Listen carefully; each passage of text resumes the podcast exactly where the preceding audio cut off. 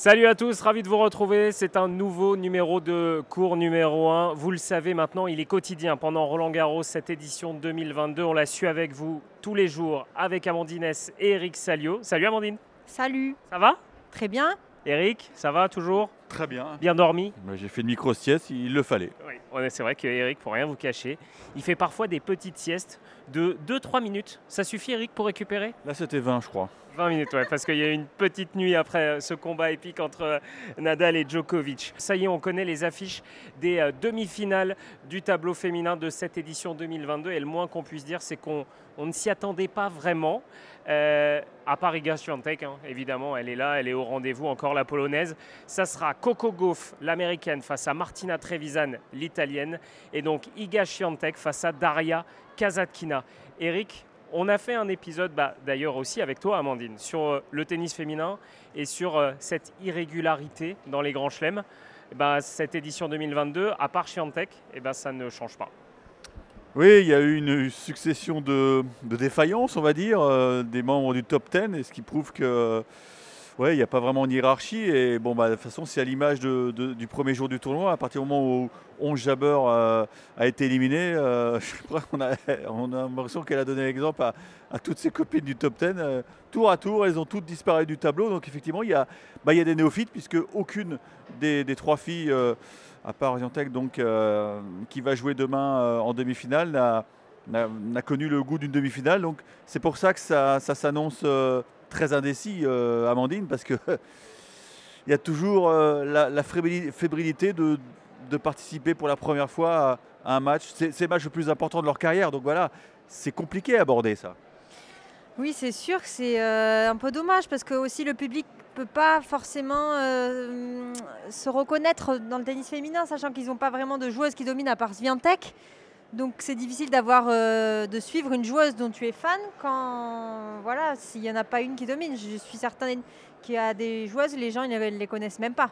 Euh, donc ça c'est un peu triste. Après moi j'ai un gros coup de cœur pour Coco Goff, qui est quand même très jeune. hein.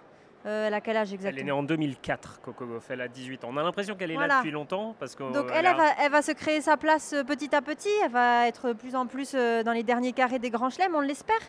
Et c'est un visage qu'on va voir pendant très longtemps. Euh, après, moi, j'ai un petit coup de gueule c'est ce matin quand j'ai vu les tribunes complètement vides pour le match, le premier match féminin. Je me suis dit, mais qu'est-ce qu'on peut faire pour que ça change? Est-ce qu'il ne faudrait pas ouvrir euh, les places euh, pour euh, les gens qui ont des places sur les cours annexes? Au moins pour le premier match, quand le cours est complètement vide pour, je sais pas, promouvoir un peu le tennis féminin? Ça, c'est une question qu'il faudrait se poser. Euh, Coco Gauff, donc tu l'as présenté un petit peu, Amandine, 18 ans, talent incroyable, cette américaine, face à Martina Trevisan. Alors, c'est une néophyte, oui et non, Martina Trevisan. Elle est, euh, elle est 50e mondiale, euh, mais elle a déjà fait un quart de finale ici à Roland Garros. Elle a un vrai jeu de terrienne pour le coup, Amandine. Oui, c'est ça, c'est une joueuse euh, qui sait tout faire, euh, qui donne pas forcément de rythme. Et puis tout d'un coup, elle va te prendre la balle tôt. Donc euh, elle est assez imprévisible comme joueuse. Euh, son service n'est pas forcément puissant, mais elle le passe bien. Elle le place très bien, pardon. Et elle se sert énormément de son jeu de gauchère, ce qui est très gênant. Et les filles, on n'aime pas forcément jouer les gauchères. Tu l'as déjà joué? Oui, on est de la même année. Je l'ai joué plusieurs fois et c'était euh, un cauchemar, on peut le dire. Pourquoi? Vas-y, raconte-nous. Bah, c'est un peu la commedia dell'arte. c'est pas facile à gérer, surtout qu'elle sait que je peux dégoupiller assez rapidement. Donc elle jouait vachement euh, sur ça lorsqu'on se jouait. J'ai une anecdote où euh, je vais pour euh, faire un smash collé au filet et elle me fait en faisant exprès de tousser. Bref, voilà, c'est un peu, euh, un peu gamin tout ça, mais euh, de l'avoir en quart de finale, en demi-finale ici, euh, c'est sûr que ça me fait bizarre. Ouais, Martina Trevisan, euh, voilà, c'est un caractère l'italienne. hein. Ouais, non, mais on- bon, c'est la tradition quand même du tennis italien. On en a eu plein de filles qui ont, qui ont percé, qui sont allées très loin. Bah, D'ailleurs, il y en a deux qui jouent les légendes, c'est Cesca Schiavone et, et Flavia Penetta, mais on a Un eu... nouvel accent d'Eric Salio. hein. On fait tous les accents dans cours numéro. Ah, mais, mais là, là, excuse-moi, mais là, là, tu vas pas me ridiculiser parce que j'ai fait italien deuxième langue.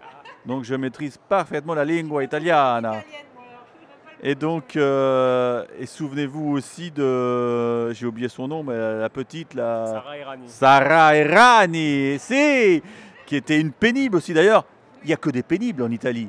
Non mais c'est vrai, euh, Trevisan et, et, et Rani, c'est un peu le même gabarit. Ça on va se mettre les Italiens à dos, Eric, c'est foutu là. Mais non, mais moi, moi je, je c'est- une fantastique école, le tennis italien, et elles ont appris à jouer sur terre, et ça se sent. Et c'est des filoutes, c'est des filoutes. Elle va pas s'amuser euh, demain euh, Coco Gauff, parce que les balles vont revenir, parfois en cloche, et ça, il n'y a rien de pire pour une Américaine qui, qui, elle, aime bien rentrer dans la balle, aime bien faire des points gagnants. Il va falloir qu'elle soit très patiente, ce sera la clé de, de ce- cette demi. Oui, Amandine J'ai remarqué quelque chose, c'est qu'avant chaque balle de match, je sais pas si vous avez fait attention, Elle sourit. elle sourit, elle rigole. Je sais pas si c'est une façon à elle de se détendre ou quoi, mais euh, j'ai trouvé ça plutôt rigolo d'aborder. Peut-être que c'est un- une sorte de remerciement à la vie parce qu'elle a, elle a connu quand même une période très difficile où elle était anorexique. Et bah, je pense que pour elle, c'est, je ne veux pas dire que c'est un miracle, mais pas loin de se retrouver euh, sur le châtrier euh, à jouer des matchs euh, euh, très importants. Donc non, non, elle, elle a une histoire singulière, cette fille. Et c'est pour ça qu'elle est d'autant plus dangereuse. Voilà donc pour cette première demi-finale entre Coco Gauff, l'américaine, et Martina Trevisan. Elles se sont déjà jouées, les deux filles. Et ben c'était à Roland Garros en 2020. Et c'est Martina Trevisan qui avait gagné en 3-7 contre Coco Gauff. Coco Gauff avait 16 ans à l'époque. Donc voilà, elle a grandi, elle a progressé. Mais c'est indécis. Deux styles de jeu totalement opposés dans cette euh, demi-finale. Autre demi-finale, euh, une joueuse qu'on aime beaucoup, nous, c'est Daria Kazatkina, la russe. Beaucoup de variations. Elle sait faire beaucoup de choses face à Iga Swiatek. Euh, avant de parler de Swiatek, on va parler de Kazatkina. Elle a eu aussi des moments, des hauts et des bas dans sa carrière, Eric. Oui, c'est une fille qui est montée très vite, euh, qui a remporté des titres, et puis, et puis euh, elle a connu une sorte de, déprime, elle ne gagnait plus un match. Mais, mais là, je pense qu'elle a, elle a retrouvé euh, l'envie de jouer, et, ça, se, ça se voit sur un cours, et puis surtout, elle, elle est joueuse. Quoi. Elle est joueuse. Moi, j'adore son jeu, parce que c'est une fille qui caresse la balle, on sent qu'elle aime bien taquiner la balle. Il, faut qu'elle trouve du plaisir et donc il y a beaucoup d'amortis, il y a beaucoup de variations. Bon, elle a une petite faiblesse au service, effectivement. Ça, c'est ce qui me fait penser que cette deuxième demi-finale peut être très déséquilibrée parce que on connaît le, le style de jeu de Zviantek qui est très agressive. Là, elle va se jeter sur la deuxième balle de, de Kazakhtina et je ne sais pas ce que tu en penses, Amandine. Bah, c'est sûr que ça va la- pas l'avantager et surtout, euh, voilà, peut-être qu'au début ça va la surprendre, mais après petit à petit elle va, elle va- elle va saisir sa chance et être très agressive dès le retour de service. Euh, après on a la chance du coup que les quatre joueuses soient des joueuses intelligentes. Ça- C'est pas le cas de toutes les autres? Non, a- c'est pas ce que j'ai dit. Toutes les quatre, c'est plutôt des jeux réfléchis euh, ta- euh, tactiquement. Euh, elles savent tout faire de la balle. Euh, donc voilà, on aura certainement de- de- des échanges, du moins pendant, pendant ces demi-finales. Et que dire de Iga Swiatek Alors, euh, j'ai une mauvaise nouvelle pour Daria Kazatkina. Elles se sont déjà jouées trois fois cette saison et Kazatkina a mis 11 jeux en trois matchs. Donc, euh, Pas ça, les gens vont pas venir voir le match. non, mais si, moi, je vous donne les infos, Amandine. Je donne les infos. Euh, Iga Swiatek, Eric, 33 victoires de suite. Elle est sur une série extraordinaire, donc de 33 victoires, et donc elle peut, elle peut égaler la, la série record qui appartient à Venus Williams. C'était euh, l'année 2000, mais si elle va en finale, elle va égaler la série de Serena Williams qui avait fait 34 victoires consécutives en, en 2013. Donc oui, on assiste à un truc his- historique, et je crois qu'on on n'en parle pas assez. Mais peut-être que cette série euh, de victoires, elle, agace un peu. Parce qu'il faut des rivalités, je le, rappelle, et il faut des match-up, comme on dit, et, et pour l'instant, euh, elle écrase trop la concurrence. Alors, ça veut dire qu'elle a fait les efforts pour. On sait qu'elle a une équipe fantastique autour d'elle. Qu'en fin d'année dernière, elle a, remercié son, coach pour en prendre un, autre, un Polonais, qui a fait changer son jeu. Et c'est vrai que bah, elle a eu raison finalement, parce qu'il lui a demandé d'être plus agressive, et le résultat est époustouflant. Oui, souvent quand on demande d'avoir un jeu plus agressif, ça, met du temps à mettre en place. Euh, les, premiers mois, les premières semaines, on a tendance à faire pas mal de fautes. Elle, on, voit qu'elle a rapidement réussi à mettre tout ça en place et, elle, le, paye aujourd'hui. Et, le fait qu'elle domine autant le tennis féminin, donc c'est fabuleux parce qu'elle est en train de battre des records, mais c'est aussi triste, comme vous le dites, qu'il n'y ait pas de concurrence finalement et qu'il n'y ait pas de joueuse qui arrive euh, à l'embêter parce que même lorsqu'on pense qu'elle va se faire embêter par une joueuse, au final, le match est conclu en une heure et quart et, elle met des, des tolls, entre guillemets, comme on dit au tennis. Donc, euh, ouais, c'est assez triste. J'espère que d'ici la fin du tournoi, euh, elle perdra un petit set quand même. C'est vrai qu'elle n'a pas perdu de 7 Si, encore. un 7 contre- Un 7 Contre la Ah oui, exactement. blessée, Ouais, euh, c'est vrai. C'est vrai. C'est vrai, euh, Iga Swiatek qui a perdu un 7. Euh, pour terminer ce- cette partie, ça reste votre favorite? Sans aucun doute, euh, Eric? Ah bah, pour nos fidèles de notre podcast, je vous avais dit qu'il y avait une seule fille qui pouvait inquiéter euh, Ziantec, c'était Amanda Anisimova. Malheureusement, euh, ah non, elle a, elle a disparu Amanda et heureusement on a récupéré Amandine, mais, mais Amandine n'est pas en état de rivaliser avec Ziantec actuellement. Ouais, mais bon, elle excelle dans d'autres domaines. hein. Le podcast, notamment Amandine, oui, victoire de Swiatek. Tu l'imagines même aller au bout? Oui, je l'imagine aller au bout. Après, j'ai envie de me mouiller un peu et me dire euh, pourquoi pas Coco Goff? Ça peut être une super finale et ça peut être euh, peut-être cette opposition qu'on attend. hein. Elles sont très jeunes. euh, Iga Swiatek est de 2001 et euh, Coco Gauff est de 2004. Euh, voilà pour cette partie sur le tableau féminin. Viens Amandine, je vais t'amener dans un autre endroit qu'on n'a pas encore visité dans le cours numéro 1. C'est la salle de presse. C'est là où il y a toutes les interviews des joueurs avant leur match et surtout après leur match. C'est là qu'on leur donne rendez-vous. C'est là qu'ils viennent répondre à nos questions. Et là, on a un peu de chance aujourd'hui. On est avec euh, Christina Mladenovic et Caroline Garcia qui viennent de se qualifier pour les demi-finales du double. Alors en ce moment, Amandine est en train de faire un gros câlin à Caroline et Christina. Amandine, ça fait plus. Faut pas que tu te plantes. Ah, Amandine, t'as la pression là. Ouais, J'ai énormément l'impression. Ah, ça me fait tellement bizarre. Au final, c'est l'interview qui me fait le plus plaisir de la semaine. Vous serez gentil avec elle, ça va Bah écoutez, c'était pas prévu interview et puis on a en fait ajouté nous-mêmes euh, et autorisé cette interview. Bien sûr, un grand plaisir euh, d'avoir euh, d'avoir Amandine. Euh, Christina, Caroline, six ans après, une nouvelle demi-finale à Roland Garros. Euh, votre premier sentiment là, tout de suite euh, après cette victoire Bah, je crois que c'est beaucoup de, beaucoup de joie et vraiment euh, contente de notre match euh, qui a vraiment été un match euh, abouti du premier au dernier point. On a vraiment réussi à mettre en place le plan de jeu qu'on voulait faire, avoir la bonne agressivité, etc. et rester concentré quand elles ont réussi un petit peu à évoluer et tout ça. Donc franchement, beaucoup de joie de, de voilà, gagner ce match tout d'abord et en plus, ça veut dire qu'on est en demi-finale maintenant. Christina, on est mercredi, il y a beaucoup d'enfants. Il y avait beaucoup d'ambiance. Il y avait sur le cours Simone Mathieu, ça fait du bruit. Ça aussi, j'imagine que c'est particulier ici.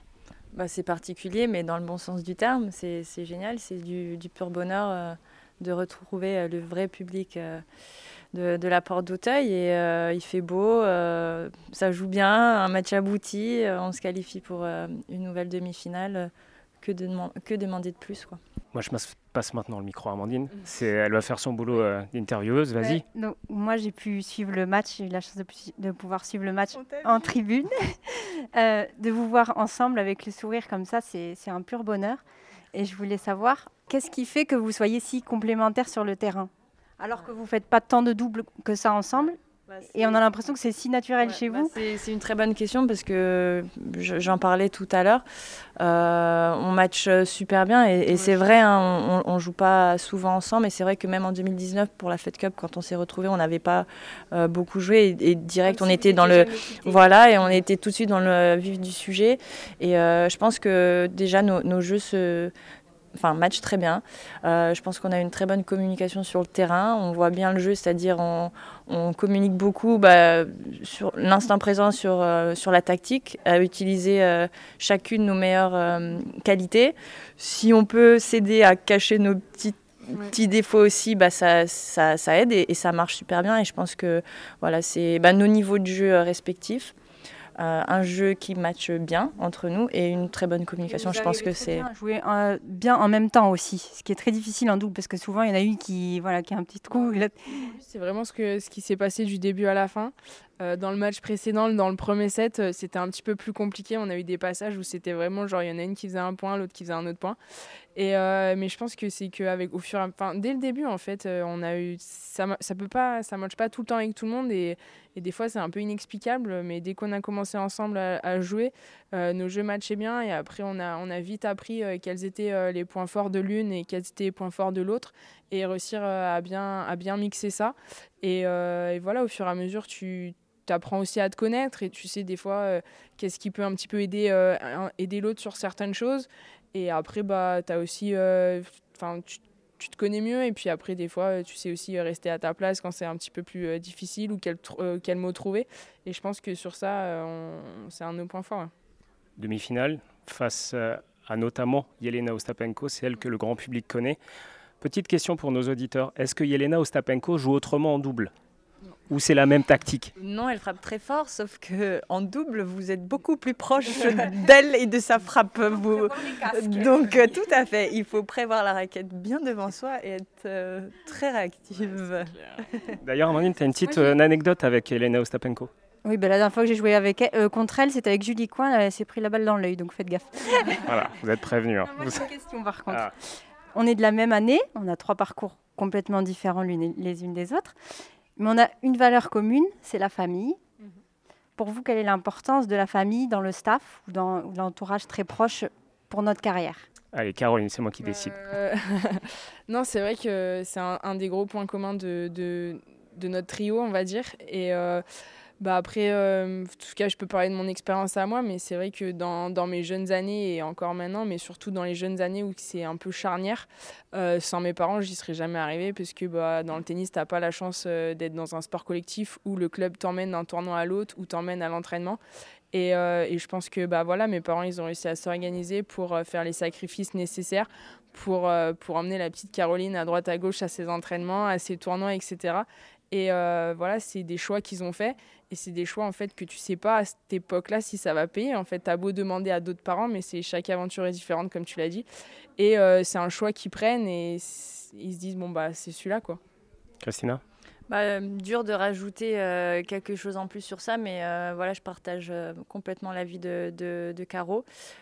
C'était exactement le même parcours pour moi. Je pense que voilà, dans le tennis, c'est un sport individuel et c'est indispensable d'avoir des parents à fond derrière vous qui croient en vous.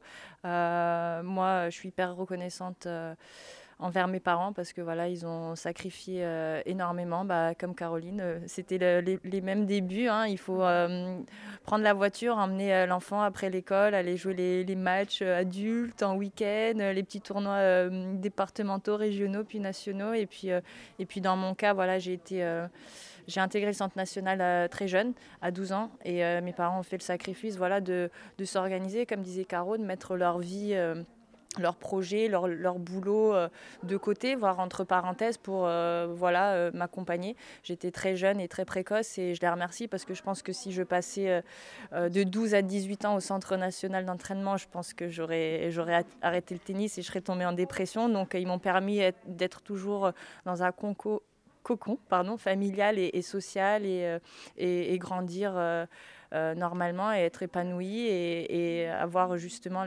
la, bonne, la bonne énergie, le bon soutien pour, euh, pour avancer, progresser et aller, aller euh, chercher mes rêves. Mais comme dit Caro, il n'y a aucune garantie, donc c'est mhm. d'énormes risques. Et voilà, je pense qu'on est toutes... À nos familles. Oui, oui à, nos familles, parce que voilà, sans eux, voilà, la route est, très longue, très compliquée, semée d'embûches et pas forcément des, des bonnes personnes sur le parcours non plus. Et, et c'est vos proches qui sont le meilleur soutien pour euh, tout simplement déjà vous donner beaucoup d'amour, euh, de soutien et, euh, et voilà, et c'est extrêmement important pour garder la tête sur le droit chemin et voilà. Oui, comme dit Christina, c'est difficile de trouver des personnes vraiment de confiance dans ce milieu. Et d'ailleurs, moi, ça m'a beaucoup pénalisé parce que j'arrivais pas à trouver ce que, je, ce que j'avais avec mon papa, cette confiance-là avec l'entraîneur on se demande souvent s'il est là ben, juste pour l'argent ou s'il est là pour notre réussite. Et c'est vrai que d'avoir notre famille comme ça auprès de nous qui veut qu'une seule chose, c'est notre réussite, c'est difficile de trouver ça ailleurs, je trouve.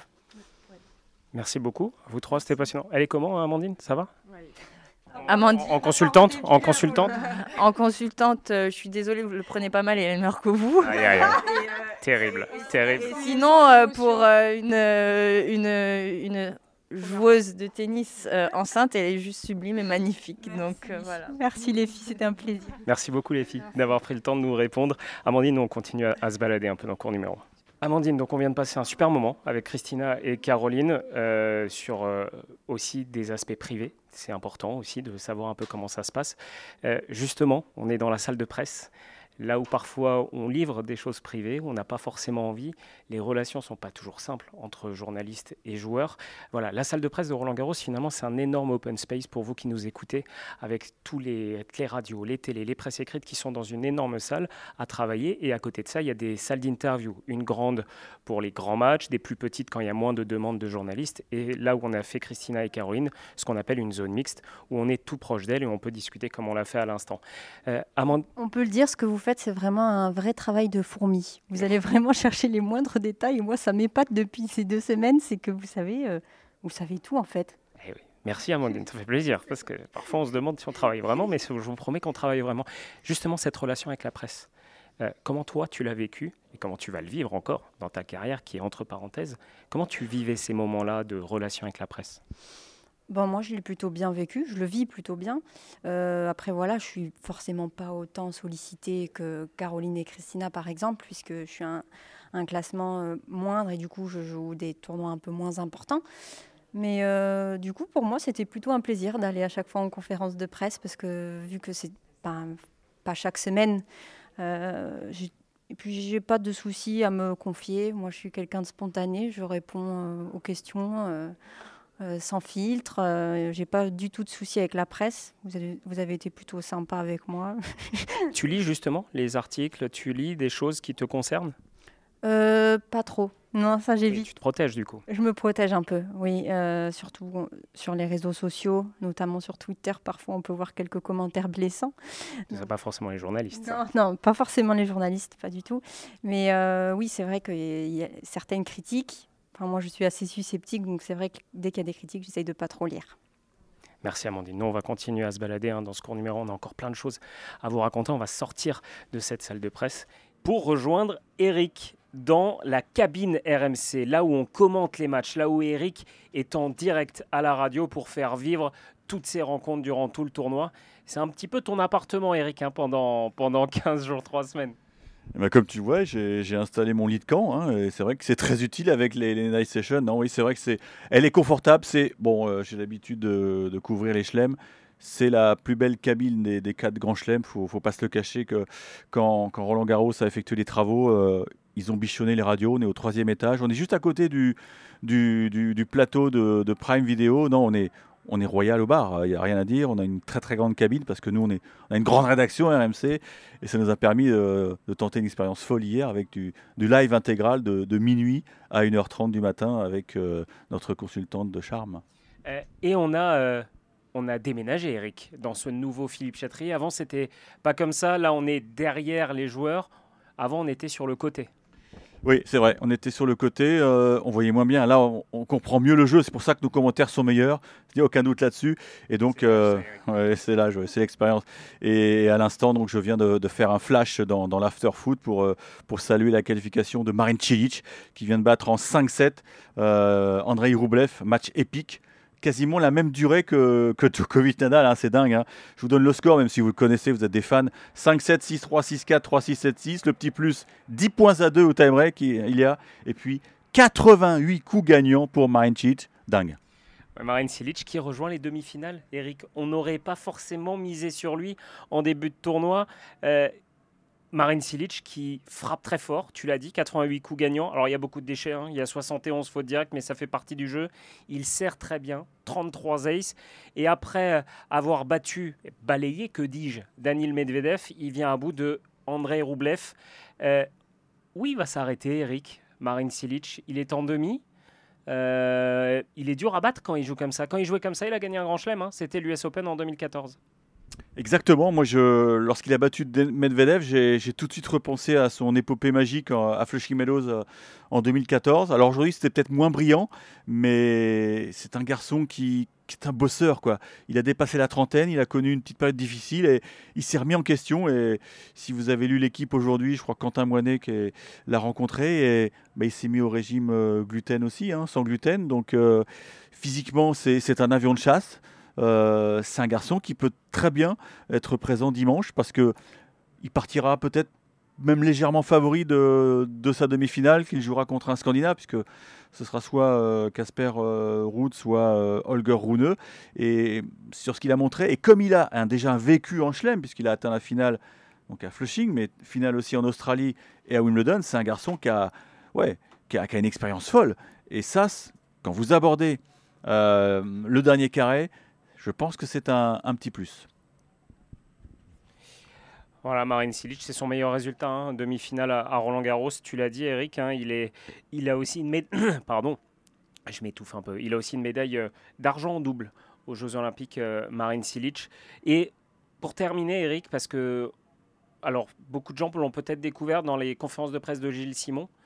il est assez timide on va dire réservé, mais Gilles Simon a dressé un portrait de Marine Silic très élogieux, comme quoi c'était le joueur le plus respectable et sûrement le joueur qu'il préférait sur le circuit. Oui, quelque part, il était, il était ravi de, finir sa carrière à Roland sur, euh, sur son copain Marine, comme il dit. Et c'est un garçon qui avait été euh, très marqué par un contrôle, antidopage positif.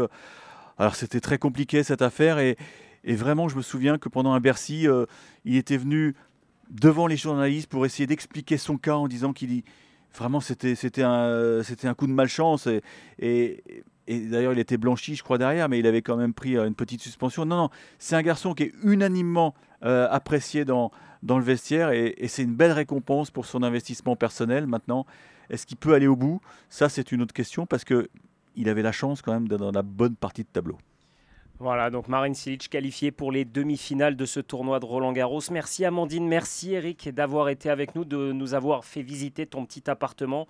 Oh, il y a quoi? Il y a 9, 7, 8 mètres carrés peut-être, mais il est heureux Eric. Quand il est ici, il est totalement heureux. Merci à vous de nous suivre. Vous êtes très nombreux à nous suivre sur cours numéro 1. N'hésitez pas, hein, vous retrouverez tous les anciens épisodes partout. Abonnez-vous. On vous suit, on suit ces résultats. Merci à vous. Passez une excellente soirée sur RMC. Ciao.